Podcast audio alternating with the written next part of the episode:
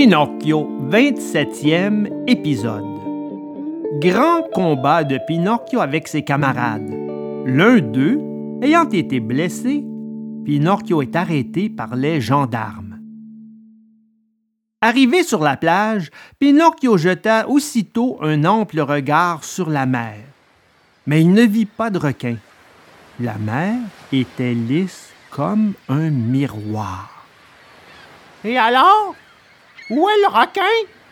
demanda-t-il en se retournant vers ses camarades. Il sera allé déjeuner.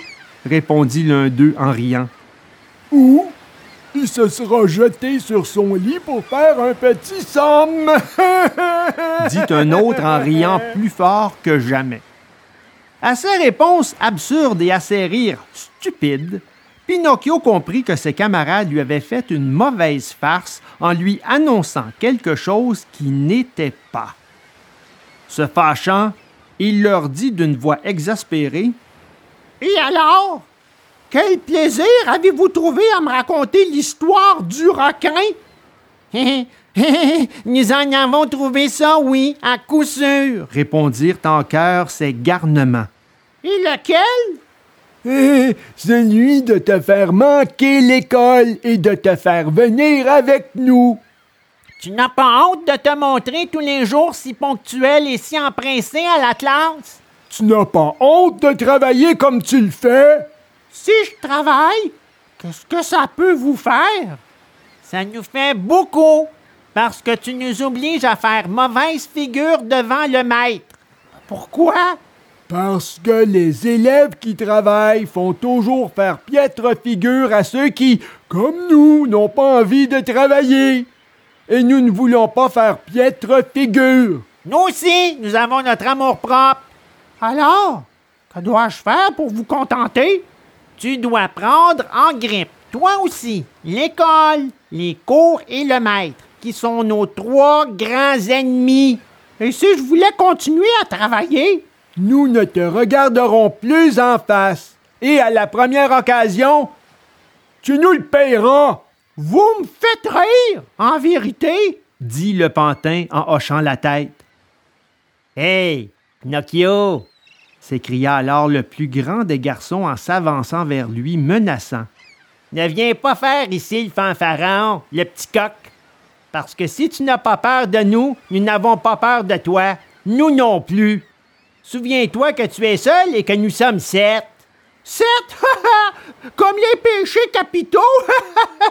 dit Pinocchio avec un grand éclat de rire. Vous avez entendu? Il nous a insultés. Il nous a traités de péchés capitaux. Pinocchio, fais-nous des excuses, sinon gare à toi. Coucou!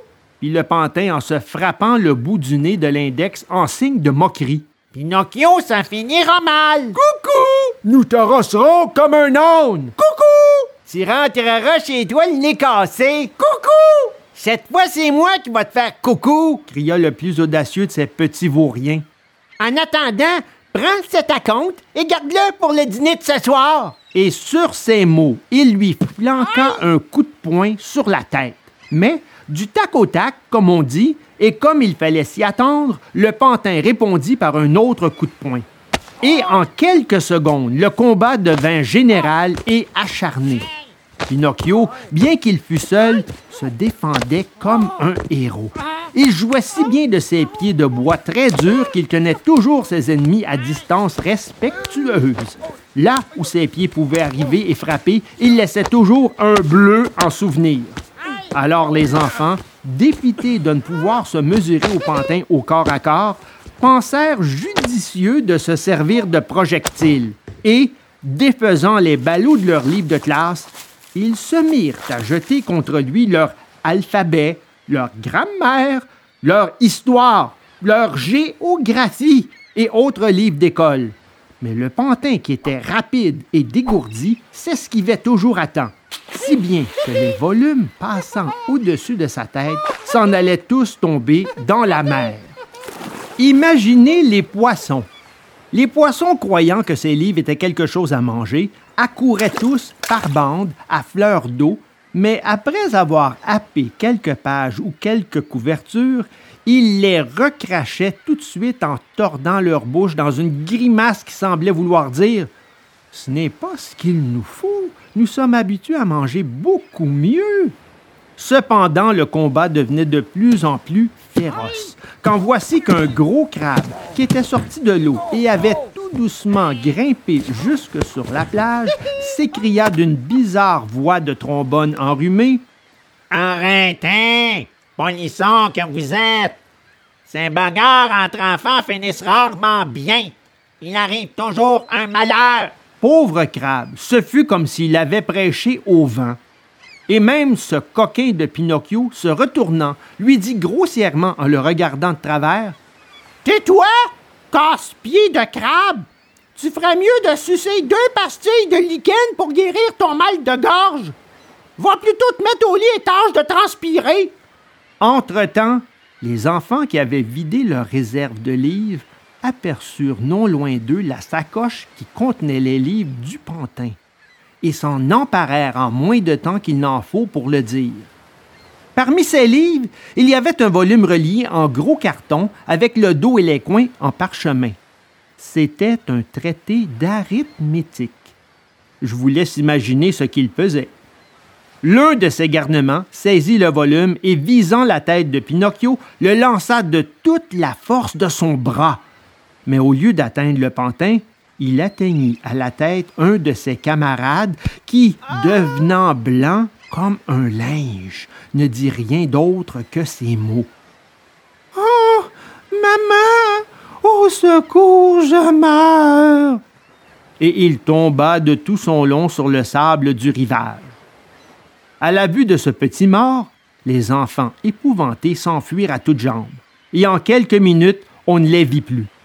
Mais Pinocchio resta là, et bien qu'il fût lui aussi plus mort que vif, de douleur autant que d'épouvante, il courut tremper son mouchoir dans l'eau de mer et se mit à baigner le temple de son pauvre camarade d'école. Et en même temps, pleurant à chaudes larmes, désespéré, il l'appelait par son nom et lui disait Eugenio! Mon pauvre Eugenio! Ouvre les yeux! Regarde-moi! Pourquoi ne me réponds-tu pas? Ce n'est pas moi, tu sais, qui t'ai fait tout ce mal. Crois-le, ce n'est pas moi. Ouvre les yeux, Eugenio! Si tu gardes les yeux fermés, tu me feras mourir, moi aussi! Oh mon Dieu! Comment vais-je faire maintenant pour retourner à la maison? Où trouverai-je le courage de me présenter devant ma maman? Que vais-je devenir? Où fuir? Où me cacher? Ah! Comme il aurait mieux valu, mille fois mieux, que je sois allé à l'école. Pourquoi ai-je écouté ces camarades qui sont ma damnation? Le maître me l'avait bien dit et maman me l'avait répété. Méfie-toi des mauvais camarades. Mais je suis un entêté, un obstiné. Je laisse parler tout le monde et puis je n'en fais jamais qu'à ma tête. Et après, il me faut le payer. Et comme ça, depuis que je suis au monde, je n'ai jamais eu un quart d'heure de satisfaisant. Mon Dieu, que vais-je devenir? Que vais-je devenir? Oh, que vais-je devenir? Et Pinocchio continuait à pleurer, à gémir, à se frapper la tête de ses poings et à appeler par son nom le pauvre Eugenio, quand tout à coup il entendit un bruit sourd de pas qui s'approchait. Il se tourna, c'étaient deux gendarmes. Que fais-tu ainsi étendu par terre? demandèrent-ils à Pinocchio. J'assiste mon camarade d'école que vous voyez là. Il lui est arrivé quelque chose? On dirait. Je te crois qu'il lui est arrivé quelque chose, dit l'un des gendarmes se penchant et observant de près Eugenio. Cet enfant a été blessé à la tempe.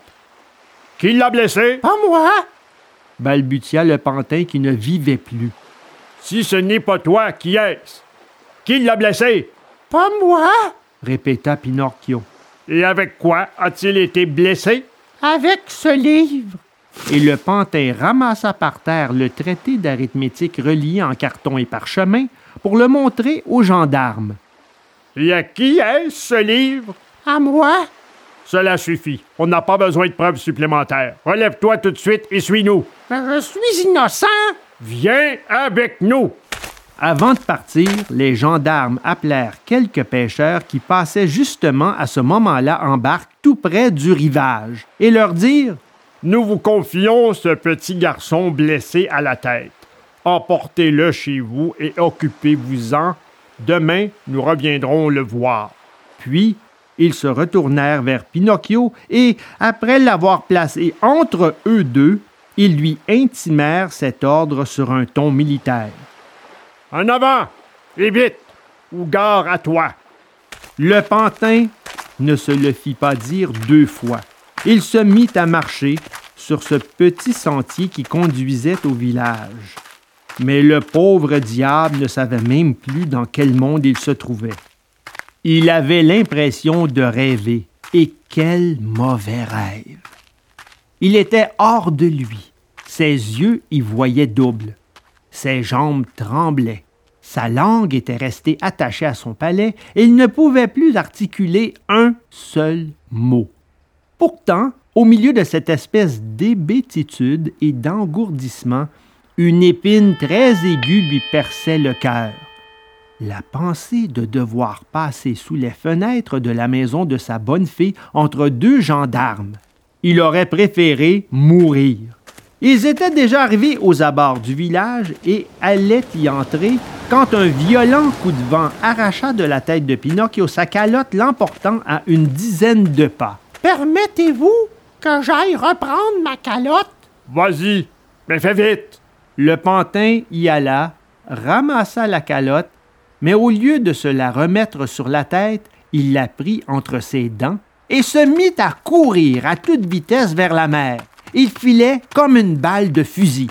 Les gendarmes, estimant qu'il était difficile de le rejoindre, lâchèrent contre lui un matin qui avait gagné le premier prix dans toutes les courses de chiens.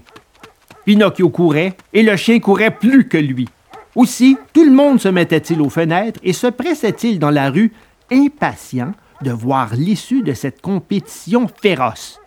Mais ils n'eurent pas cette satisfaction, car le matin, Pinocchio soulevèrent sur la route tant de poussière qu'au bout de quelques minutes, il ne fut plus possible de rien voir.